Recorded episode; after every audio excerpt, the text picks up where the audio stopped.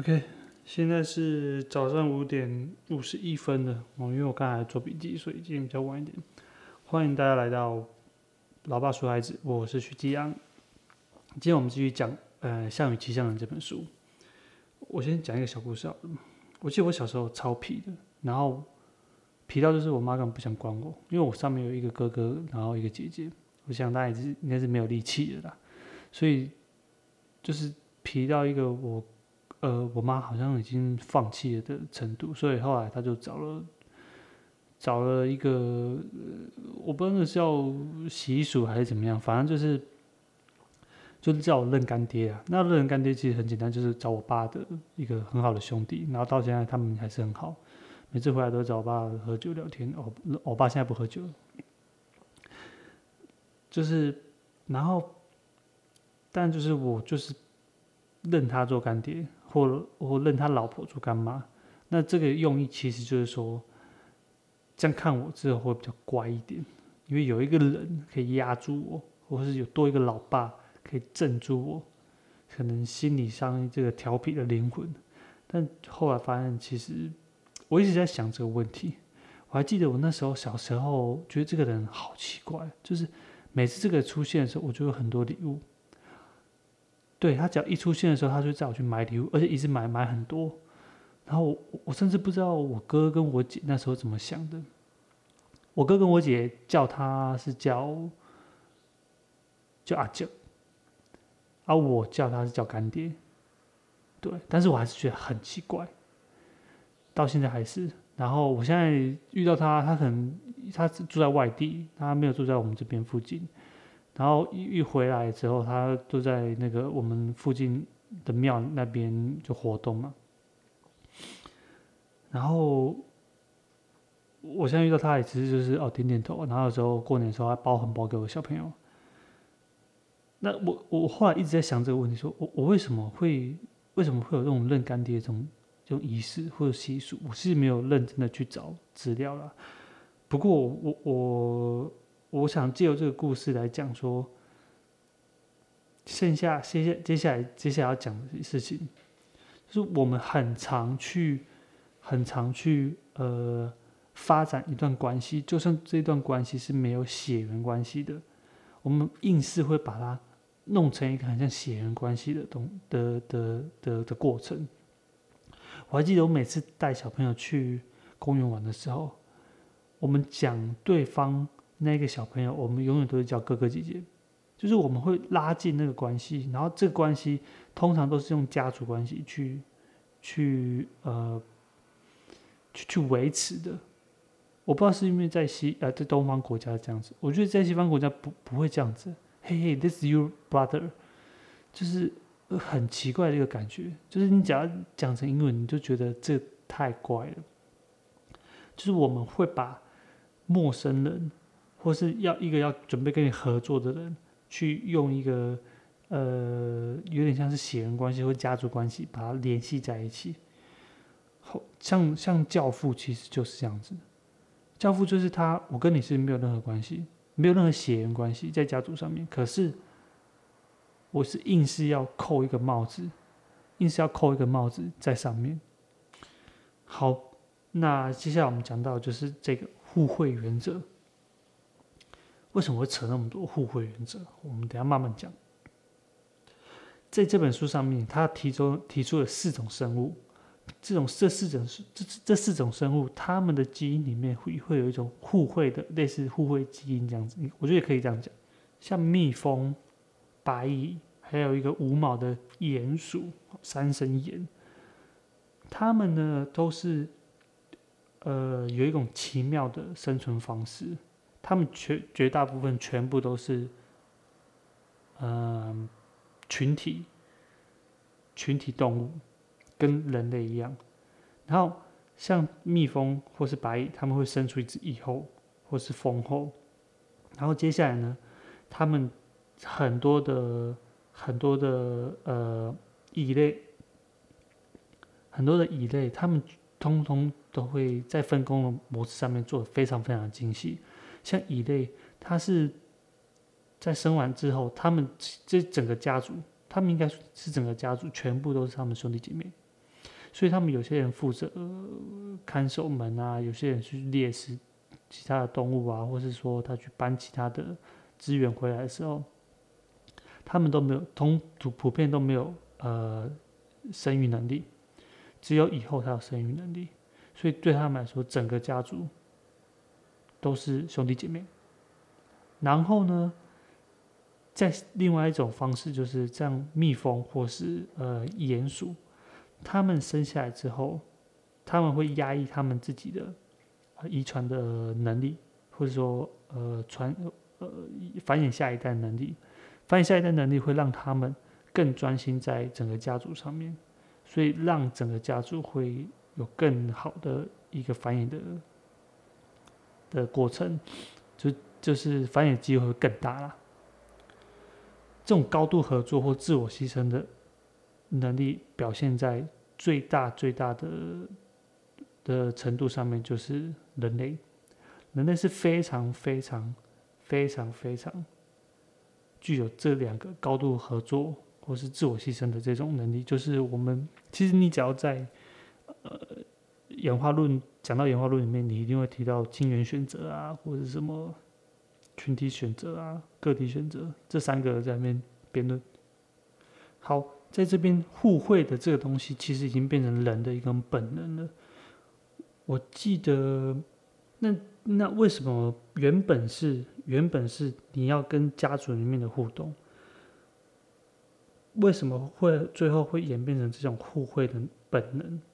互惠的本能到底是来自于哪里？其实最后还是会回到的。呃，进化心理学讲的，你家族跟家族之间，虽然你的，呃，你是为了家族去活下来的，可是到最后你还是要找到一个，呃，应该怎么讲？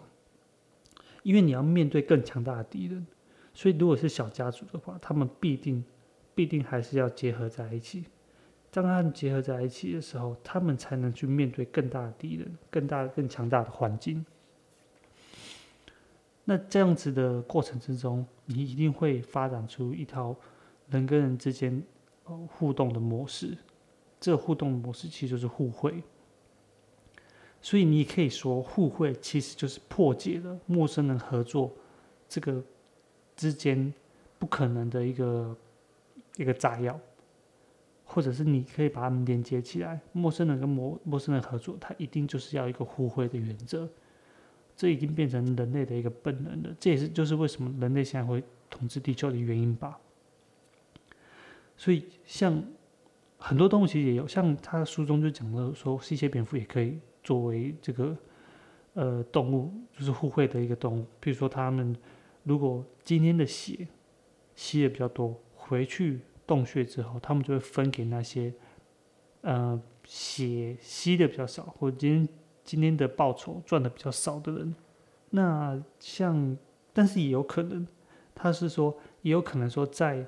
呃，你某些蝙蝠一直无，呃，无那叫什么无限量需求的状态下，他把头盖起来，他不让你吸，就他阻止这个社交活动。我真的超像我们现在的社会主义跟呃我们所谓的共产主义，或者说我们的资本主义的过程，就是你刻了很刻了有钱人很多的税，然后这些税去分发到其他比较贫穷的人家里面。可是如果你这些贫穷国家里面没有很努力的话，那很多的社会人士就觉得超不公平的，他们就会觉得。呃，他们就做其他行为去阻止他们呃缴税的这这动作。那讲到了互惠，绝对没办法，绝对没有办法避开谈的，其实就是公平。我们家两个小朋友现在呃几乎每天都在吵架，一个五一个快五岁，一个快两岁。快两岁那个甚至连话都还不太会讲，现在只会讲一些单词而已。但他们已经很，已经非常非常的了解什么是公平的问题了，因为每天都在吵，抢妈妈、抢食物、抢玩具、抢很多东西，但就就就是不会抢爸爸，真的就是不会抢爸爸，我也不知道。那，嗯，像这些公平的问题，我们一定会遇到。嗯，你如果看，你如果看一些书的话，你其实你应该还会遇到一个叫“最后通牒”的这个实验。这实验就是说，我我有 A、B 两个人，我给 A 几块钱，然后 A 可以决定他要分多少钱给 B，他可以分一块，分全部。他可以分一半一半，好，但是呢，B 可以决定他要不要接受，他可以点说要，好，那我就拿一块钱，拿二十一块钱，拿五十块钱，无所谓，好，但是他也可以决定不要，不要拉倒，我称为不要拉倒实验，我不要，因为呢，我觉得不爽，我觉得不公平，对我觉得不公平，所以我就不要。那我说不要的话，你也没有，我也没有，大家都没有。这个就是不要拉倒实验。我们家小的很会这招，超超会的。就是我今天跟他说什么东西，或者是讲怎么样，我跟他我我跟他提条件，提完条件他说他他通常不会说，他说他会直接说不要，然后就在那边哭，然后在那边丢，然后躺在地上。然后我要过很久很久很久，他可能忘记这回事，事情，或者他冷静下来的时候，我我才有办法再处理这个事件的后续。啊，可能只是一个小的玩具，然后我要带他去洗澡干嘛之类的。可他可他就直接跟你说不要拉倒，然后就躺在地上，你也不能带我去洗澡。通常我会直接抱他上去的，但是妈妈没有办法直接抱他上去，因为他实在有点大只。所以他现在就是直接粘妈妈身上，因为感觉比较好处理。好，我现在回来讲到这个不公平的待遇。作者就是把这两个 A、B 直接丢进那个 F、fMRI 的核磁共振的机器里面，然后去看看这些这些人他们的遇到不公平待遇的时候，他们脑袋里面到底发生什么事情。首先呢。第一个就是他们发现，在大脑里面有一个叫做不公平的器官，呃，对，叫做导叶。导叶其实像什么？导叶其实它负责就是，呃，比较情绪化的，像生气、像恶心这些东西都是。你可以把它想象成那个脑筋急转弯里面那个乐乐，哎，燕燕。绿色那个烟烟，它其实就是负责就负责导导液或是脑导，对，负这这这我我应该是都一样的。导液跟脑导就是我不知道这怎么 insula 吗？反正就是他们其实差不，他们其实是一样的一个一样的一个部位啦。那这些东西他们会亮出来，他们在遇到不公平待遇的时候，他们都会发亮。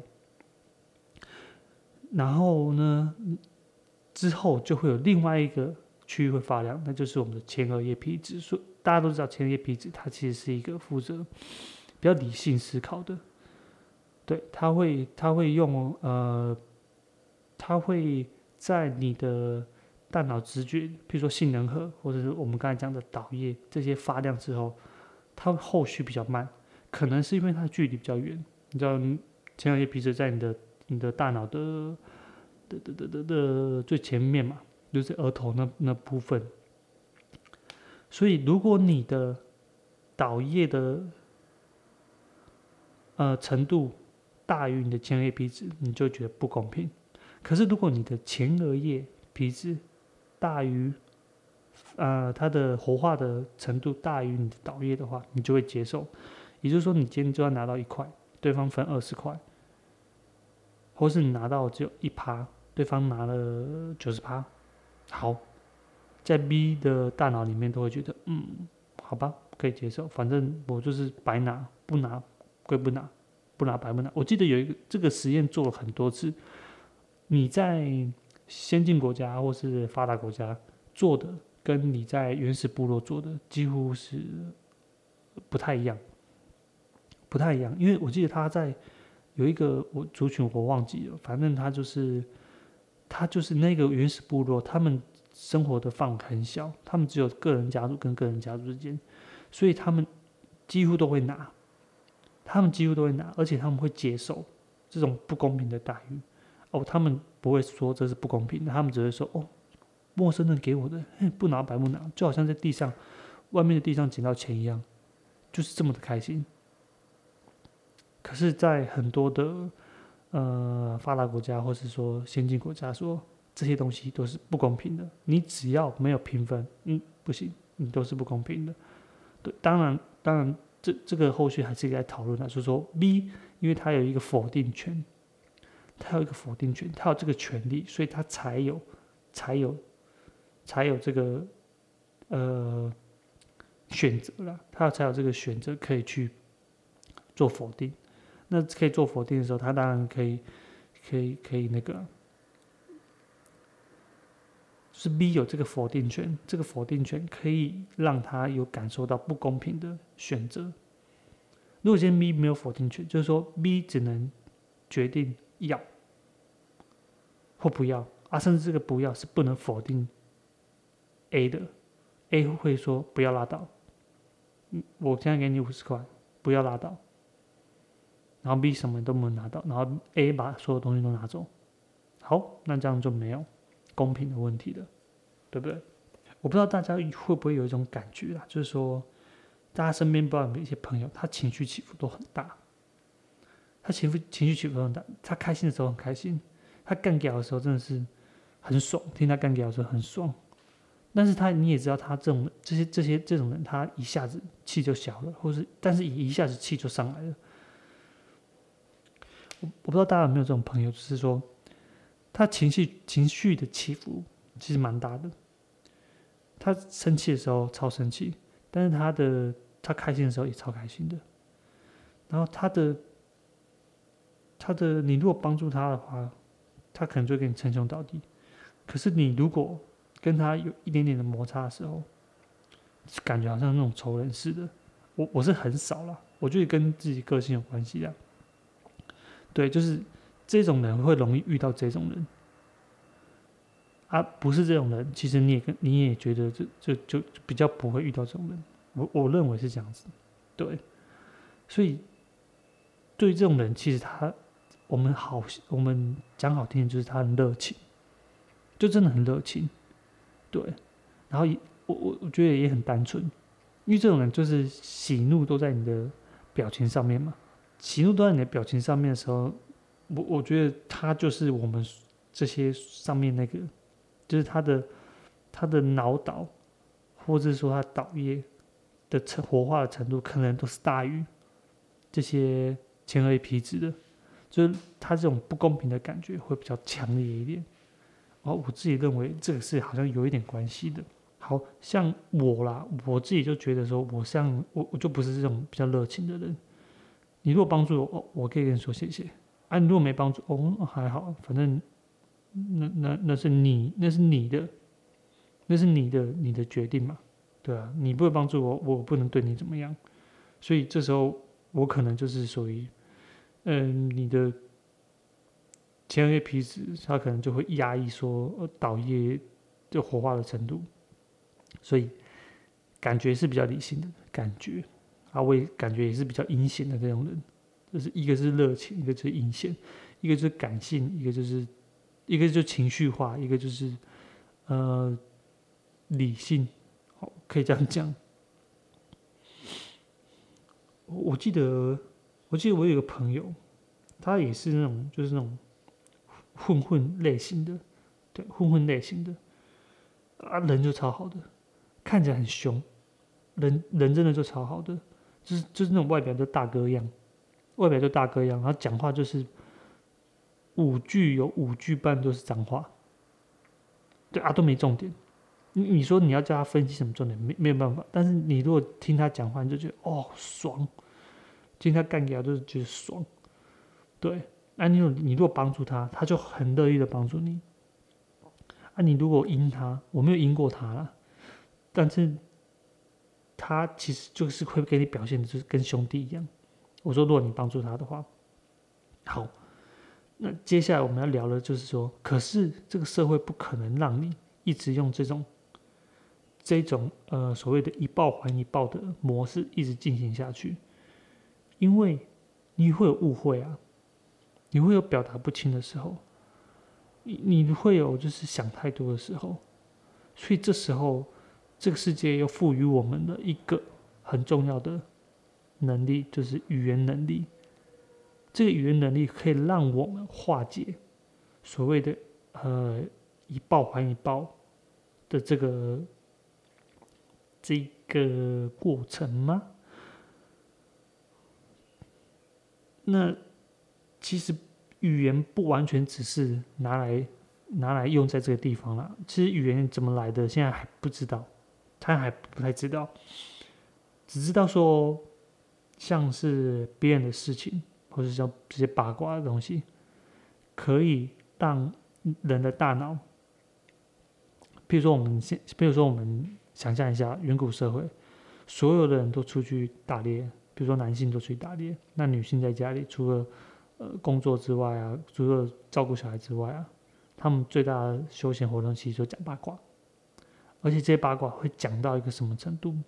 讲到就是呃。你如果不会讲话，或是不会讲八卦的话，基本上你的生存能力都会受影响。基本上你的生存能力，就是你的基因的繁衍能力都会受影响。为什么？因为你会被边缘化，你会被边缘化，所以你会发现说，你如果很会讲的人，他通常都会是那个部落或是那个群体的中心人物。中心人物，那他他的被关注点会非常的高。那既然他被关注会非常的高的话，他其实是非常有能力去做，呃，有交配的权利，就是非常有能力去得到这交配的权利的，所以他基因才会容易的繁衍下来。那基因里面可能又有一些语言的能力，我们都知道语言的能力是，它虽然是后天学的，可是你如果没有先搭载这个 app 或是这个程式的话，你怎么学都没有用。你怎么学都没有用，所以它一定是有一个先天的本能。大部分人都觉得这东西是先天的。所有的语言其实是为了掌握这些讯息嘛，所以你掌握这些讯息的时候，你就有一种掌控世界的感觉。我我们也常常会发现说，当你如果有一个，我们刚才讲的说，部落的中心通常都是很比较会讲话的，比如说长者之类的。你有没有觉得这是长者，他们容易去？去调配这个部落里面的纠纷，其实他不容易去，他不容易去，呃，在部落里面，或者说在家族里面，呃，做一个很很杀的角色，很很很猛的角色，很猛的角色，就是说他什么事情都用暴力来解决，这个东西他已经支撑了不了多久。有一本书叫《黑猩猩的政治》，我们之后说不定可以再聊一下这本书。它里面就说有一个黑猩猩叫做，不是耶鲁吗？应该叫耶鲁吧。反正他他是一个属于领导地位的，他是属于一个属于领导地位的一只黑猩猩。那他就不是属不是用暴力去解决所有的所有的黑猩猩族群里面的问题。但是另外一只叫做尼基，这只尼基是非常年轻的黑猩猩。他想要透过他的权利，他想要追求的权利，追求的地位，然后去，呃，说你想统治，你你可以说统治好，统治整个黑猩猩部落。可是，一到他爬上那个地位之后，哦，他们是用打架的，打完架之后，他们就和好，然后呢，他就会正式取代，呃，这个耶鲁，然后当做所有的，啊，所有黑猩猩的领头，对。那我我细节我们之后会再聊。我想讲的是说，后来这个耶鲁，他其实是用一个比较和平的方式去统治这个世界，所以他会他当两只打架，当两只猩猩打架的时候，他会去帮助弱者，他不会让这个冲突再度发生。对，然后他会用很多的表达方式，可能是动作，可能是表情，可能是语言，他们是有语言的，然后去嗯弭平这个。家族的纠纷，进而我我觉得啊，之后可能是演化到人类的这个过程，就是去发展出对抗其他外族更强大的能力，也就是团结的能力、领导的能力。哦，这边是我个人的一些看法。好，那既然讲到地位的话，绝对不没有没办法避开，就是名声。一个人他如果名声很烂的话，他就会被鄙视，没有人跟他合作，甚至没有人愿意跟他在一起，生下下一个后代。但他地位好，地位高，但是他的名声好，地位高的时候，他就很容易跟人家合作，所以他交配权就会非常非常的多。所以我们常常会听到说，像女生可能会被骂贱货、荡妇，男生就是烂人、败类。我觉得你很少会去骂一个女生败类，很少，好像真的蛮少的。但是针对女性的话，好像都是这些贱货跟性有关系的荡妇，对对啊，我我我还是不知道这个原因是什么啊。但在在好的名声上面，男生有圣人，男生会讲圣人，女生会讲圣女，圣女可以。是的，那很宗教化。好，不管，反正这就是你在呃形容一个人的名声好或是名声不好。我这边有个衍生阅读啊，就是说我最近也在看一本书，叫《性演化达尔文》。其实我觉得翻的其实不是很好，但是我说书名啊，但又很贴切，因为英文叫做《The Normal Animal》。就道德动物，我觉得大陆叫道道德动物，他讲的是道德跟演化的关系，但是他又穿插很多达尔文的一些小故事。他很旧的书，我现在应该买不到。然后在性演化达尔文里面，他又提到一个问题，说男生啊，他会介意他的配偶跟别的男生上床，但女生呢，她不介意这个。他介意的是，他自己的伴侣，他自己的配偶，去爱上了别人，去爱上了别人。我我觉得这观点是蛮蛮有趣的。如果如果你们自己有结婚，或者自己有呃女朋友、男朋友的话，你我觉得你们可以问一下。对，这这真的是蛮有趣的。然后不管怎么样，像语言、名声。这些都是为了促进合作，或者是竞争。至于是你的家族内的竞争，还是对外的竞争，家族内的合作，还是跟外面陌生人的合作，这些都是不一定的。这些都是不一定的。但是你有一个好的名声，基本上你就会有一个好的合作。好的合作可以对抗外面更大的竞争。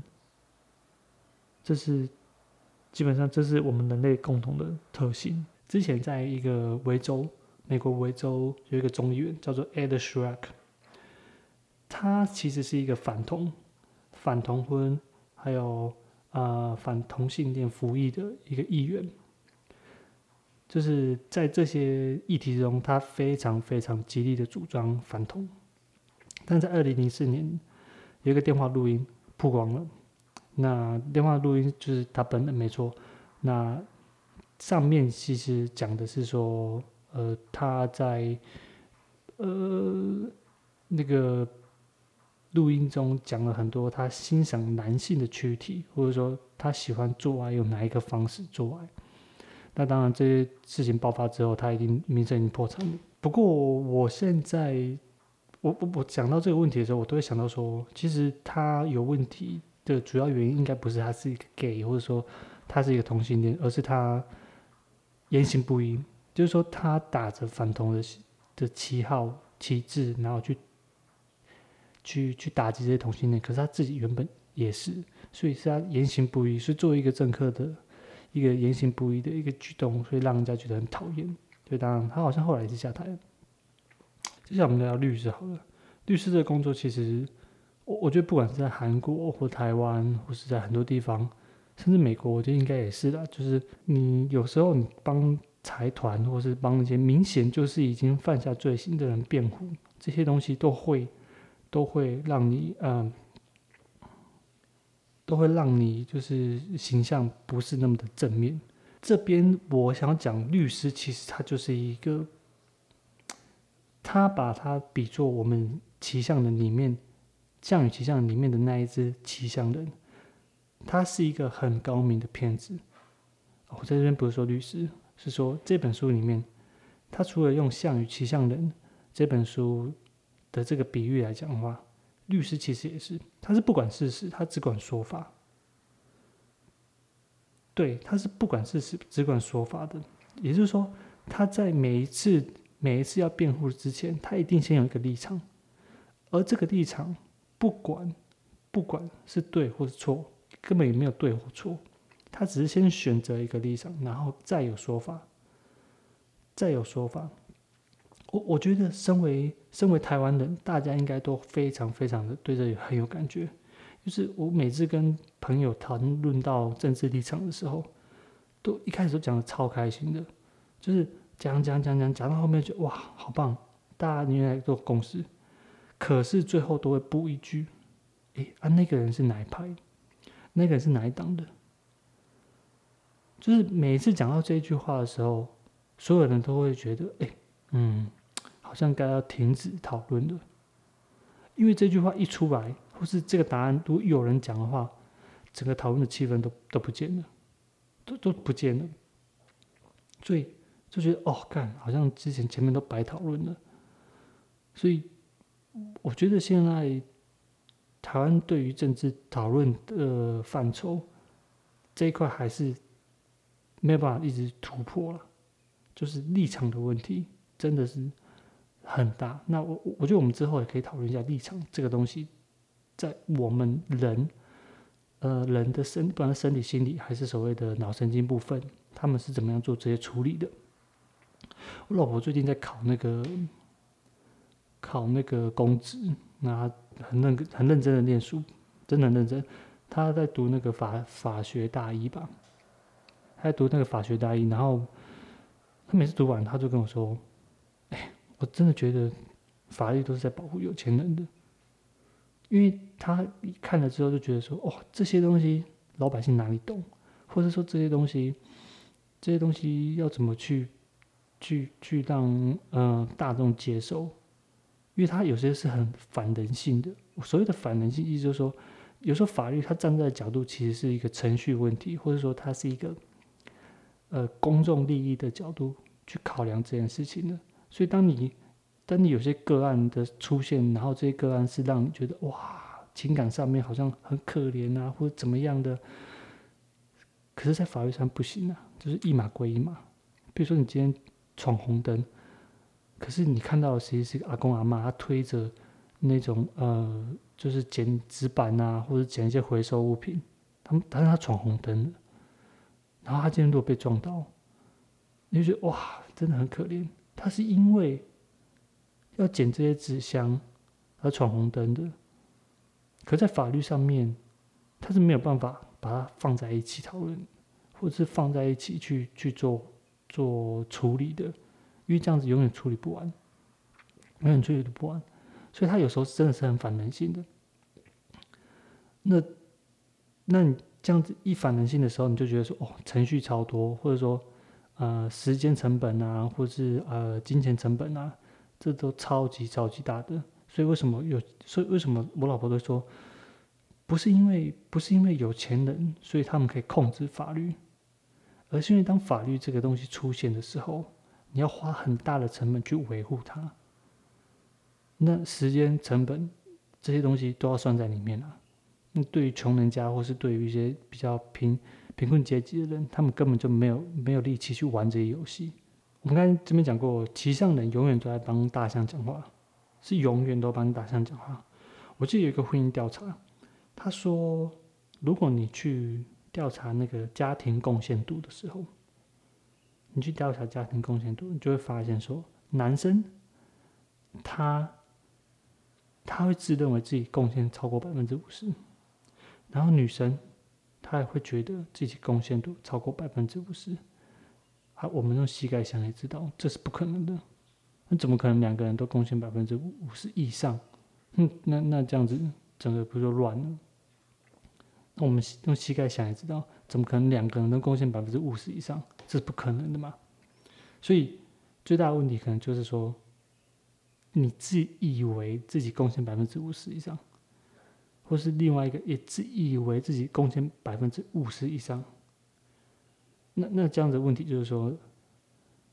像我每次像我每次工作完回到家，其实都很累，都蛮懒的。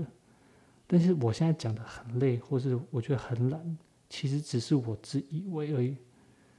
你只是可能只是真的不想做那些家事，那就觉得哦，工作很累。或者是女生就会觉得说，你工作累个屁啊！你有没有整天带个带过小孩？不，你来带小孩啊？那男生就会说，你只是在家带小孩而已，啊，不你来工作啊，你来晒太阳啊，你来你来做，你来跟那些就是同事跟那些那个相处啊，对吧？所以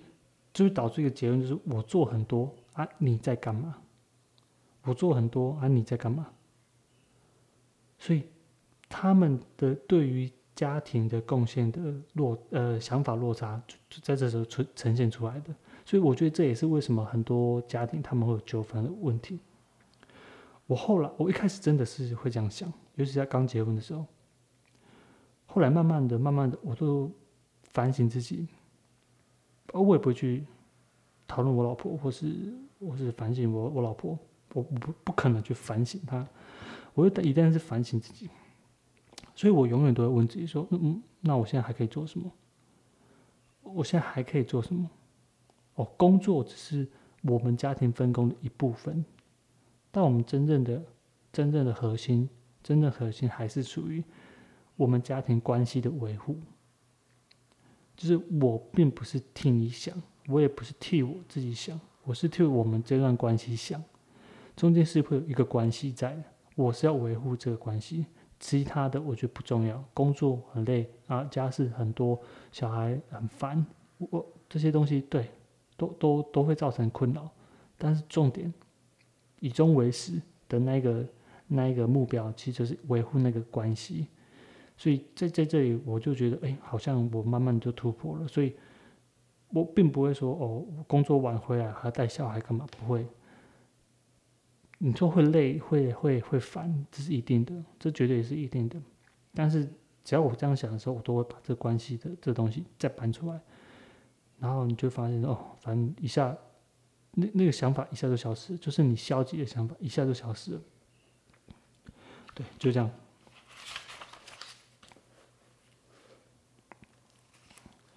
那在这边，我觉得也可以，我们做一个延伸，就是所谓的被害者心态。很多人他其实有被害者心态。其实这几年都有流行一本书，或是说这本书带动的这个词叫做情绪勒索。所谓情绪勒索，摆在自己相对低位的地方，他是用他的一个很弱势的一个方式，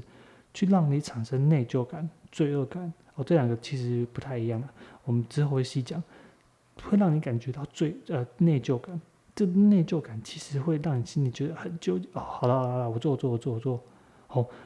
在我记得在《情绪勒索》那本书里面，妈妈或是爸爸，或是爸爸比较少，反正就是在家庭里面总是会有一个人，他看起来是很弱势，可是他可以用这些东西去控，想办法控制别人，想办法控制别人。所以，呃。书中也有讲说，很多做坏事的人，他们其实都，他们其实都不承认自己做了坏事，他们只是承认说，我也是被害者，我是逼不得已的，我是被逼的，我是被逼的。这这东西就是会会让你觉得说，哎，呃，比如说那个纽伦堡大审判的时候，他问了很多军官，那些那些压迫纳粹。那 那些纳粹压迫犹太人的那些军官，他们说，他们只是依照形式，他们只是在工作，他们只是做他们的职责，所以你就会发现说，哦，我我们也是无辜的，我们并不是领头羊啊，你应该去找最上面那一个人啊，对啊，很多人都是这样子的。很多在呃在监狱里面都是这样想的，我我觉得不管这不管这些是是对或错，这些东西都是法律要去决定的啦。我我们在这边也没有办法讲，只是我们这边可以了了解一下，说其实大部分人都会有这些想法，大部分人都会有这些想法，只是他们会会用这些偏见来维持他们的自尊。有些这些这些东西，其实这是人的偏见，而且人每一个人都有，每一个人都有。我觉得如果你可以自己观察一下自己的话。你会觉得，如果你当你当你受委屈的时候，这些想法很容易就跑出来了。你如果现在在职场上面，在人际关系上面，在在反正无所谓，任何场合，只要你觉得这东西让你觉得哦干他妈真的很很干很委屈的时候，或者是说你你你你做那做哪件事情做错的时候，或被人家指责的时候，这个自认为不公平的这个想法会跑出来。或者说你会觉得是因为他先怎么样，我才怎么样，是因为他做那些事情，所以我才会这样做，所以你会把自己慢慢推向一个被害者心态。这些东西并不是说它是一个呃症状，或者是说每一个人多多少都会有这些。我我觉得包括像我也会，只是说在想完这突这想法突然出现之后，你能不能你不能能不能不要被这些想法控制？它只是一个想法而已。它并不代表是你，哦有些人会认为这些想法很、很、很糟糕，又不怎么会这些想法，不行啊，对啊，啊，或者有些人会就是被这些想法控制，都是因为你，都是因为你，都是因为这个世界，对。然后这本书也提到说，很多的监狱的的犯人，他们都，嗯。调查之后就发现说，人不会无故使用暴力的，他会自认为不公平，只是说，只是说，在暴力之间，在在在暴力事件之中，两方面两方面会直到有一个人受伤之后，直到有一个人受伤之后，才会有一个犯人出现嘛。但其实两方面的心态是一模一样的，都是被害者心态，都是被害者心态。只是在整个互动的过程中，有一部分的行为比较大，然后产生了暴力行为。但是，因为我们法律必须要追究这些这些暴力行为，所以他就成为了加害者。然后，另外一个人他就变成了被害者。很多都是因为这样子的，譬如说在争执里面，都是因为我做很多，你在干嘛？或者是，或者是呃，嗯，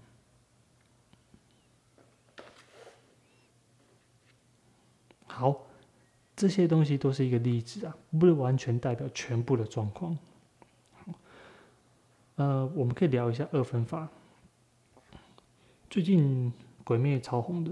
然后。然后我也在很多的地方一直听到说，大家在分析《鬼灭》里面的一些东西。其实我个人是很喜欢分析，呃，影视作品里面，就是比如说心理层面啊，或者是说它的背景到底是怎么样的。那我我自己也把《鬼灭》看完了，那果然没错，我一直在着重在鬼的身上。至于主角啊，或是那个。呃，其他配角啊，他们做的一些很漫画式的动作、漫画式的招式，我其实慢慢的已经没有那么介意，或是没有那么注意了。长大了嘛，小时候可能会。我一个侄子，是侄子嘛，就是我哥的儿子啊，他很喜欢，他才小二。然后我就问他说：“看完《鬼灭》有什么感觉？”他说：“他想变强，他想学那些招式，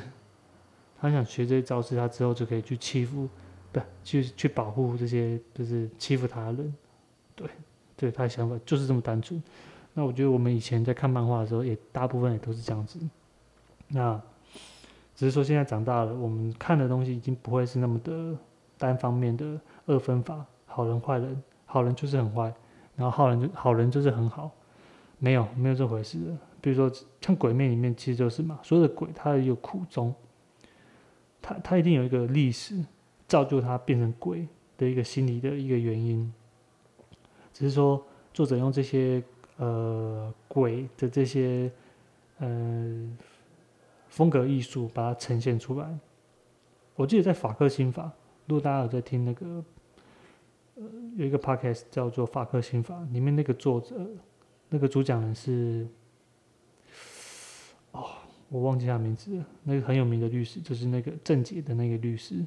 那个我们与恶的距离的那个律师的原型，吴康仁的那个原型，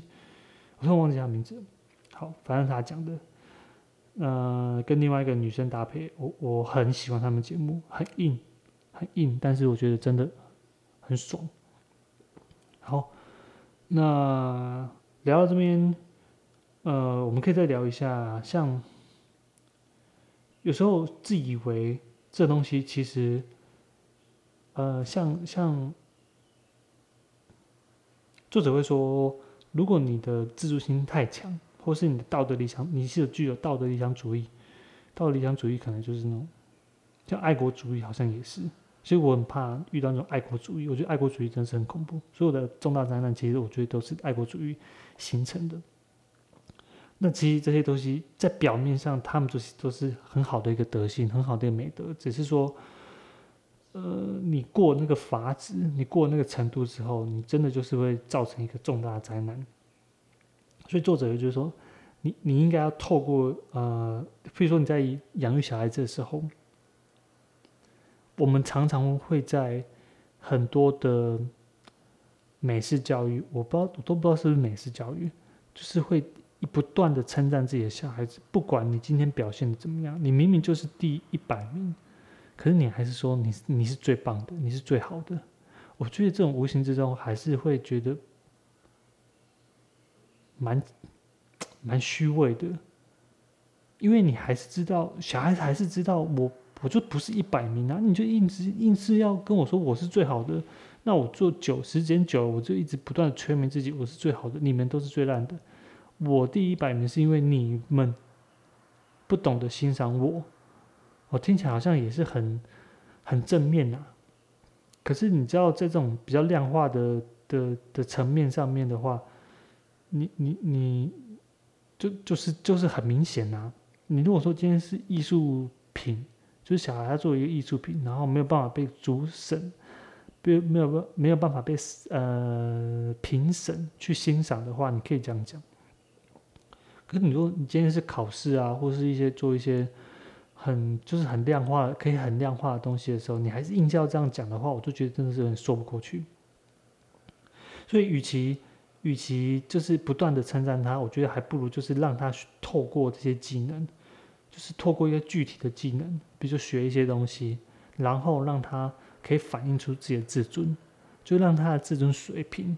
可可以透过他自己让他自己提高，而不是我们旁边的一直 push push push 把他自尊自尊心推到最高。呃，像现在我对我的小孩子，不是现在一直都是啊，我我常会说，我不会说哦你超厉害的，你超强的，我只会说哦你超努力的。或者说，我会很感谢他这么努力，基本上也是来自于那种阿德勒的式的教育。其实就是说，你不用不用让他不用不用一直称赞他，或者一直批评他，你只要让他感觉到他有价值感，他有贡献度，只要这样子，他自然而然他的他的。呃，他的心理层面就是会有比较高的价值感，对，那那我觉得这样就够了，真的不用一直说哦好厉害啊，或者说怎么样怎么样怎么样。如果你这样讲的话，那你就是那应该还是要把他具体做的事情讲出来啊。我觉得很多书都有提到这本了，这这一点呢，就是你要把他具体的事情讲出来。像我昨天在两个孩子从学校回来，然后我刚好去客户那里，然后哦，我需要他们在车上等一下。那他们也很乖在车上等，啊，这件事感觉好像很轻松。呃，其实回来的时候，我在车上就跟他们讲说：“哎，你们知道耐心是什么吗？耐心是什么？”他们大部分都知道，他们是两呃两个中班的小朋友，刚好是我哥跟我姐的小孩。然后我就我就在他们从学校回来嘛，我刚好经过学校。那你说我小孩，我小孩中班，跟他们同班，只是妈妈就提早载走了。对我老婆提早载走，然后我，呃，我在车上就跟他们讲说，你知道耐心是什么吗？耐心其实就是说，你们在等的时候没有哭闹，你们在等的时候没有咕咕，没有干嘛干嘛干嘛的，然后他们，不是他们反应也没有很大。只是我就刻意的、刻意的会用一些比较搞笑的方式跟他们讲这些事情，他们觉得很也很好笑，然后又可以得到一些称赞。但我称赞他们时候，我会说谢谢你们，说我也没有说你们很棒，或是怎么样之类的，就是用这种很平淡的语气，但是很浮夸的、浮夸的表演方式，让他们接受这些东西。好，呃，我老婆上次她上次给我看了一篇，就是。呃，一个一个一个脸书上面一一个一篇文章，上面是一个精神科医师他发的，他就是说他的个案里面其实已经有发现说小孩子看了鬼灭之后，然后出现了噩梦，或是说晚上睡不着觉，一些精神的状况。那他就问我说，这这样子的话有没有什么的？我有什么看法？我有什么看法？那时候我看，那时候我看了一下，我就觉得看法是还好。呃，鬼灭它本来它本来就是有年龄限制吧？我记得它是有年龄限制的。那它也只能做到年龄限制啊。对啊，因为它一个东西要红，你你怎么办？我就记得很多年前那时候《暗黑破坏神》它也是十八禁的。可是那时候谁会管你那么多？GTA 也是啊，GTA 也是好像也是十八禁的，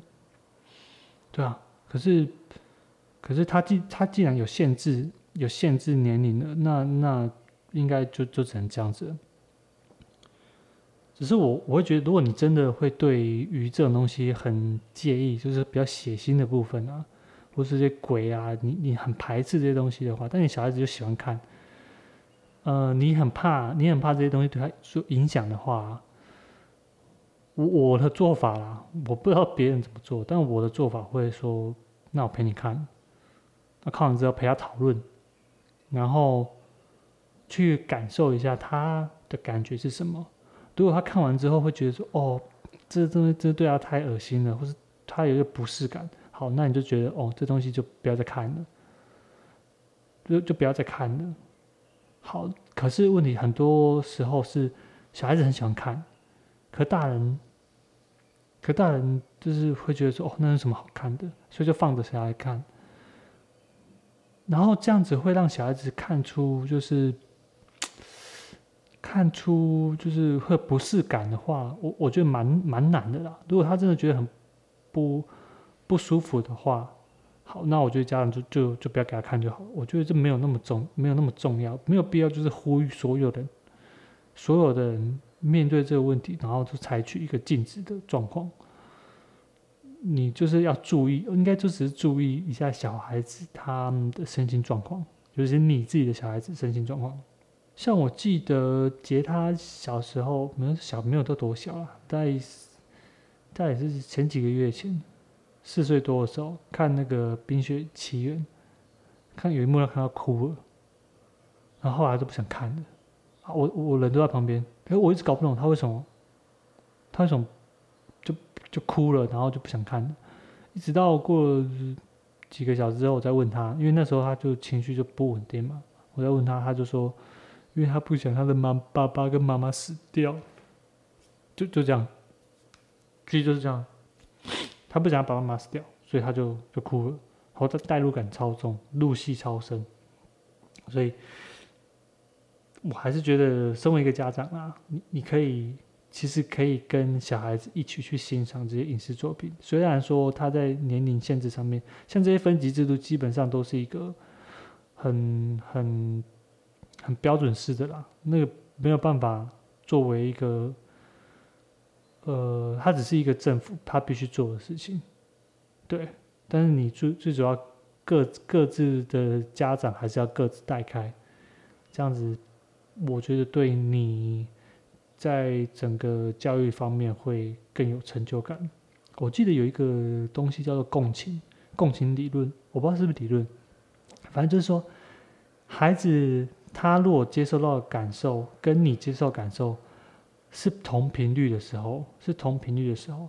孩子之后的归属感会非常大，非常大。他会觉得说，哎，有人跟我站在一起，有人跟我一起哭，跟我一起笑，有人跟我一起感受到那个那个很孤单，或者说很寂寞，或者说很很受委屈的那一种，很被同理的那种感觉之后，他的归属感会加强。那归属感加强之后，对他的人格或是他的心理层面，其实会有很大很大的一个疗愈的作用。那我这边就先讲到这里，拜拜。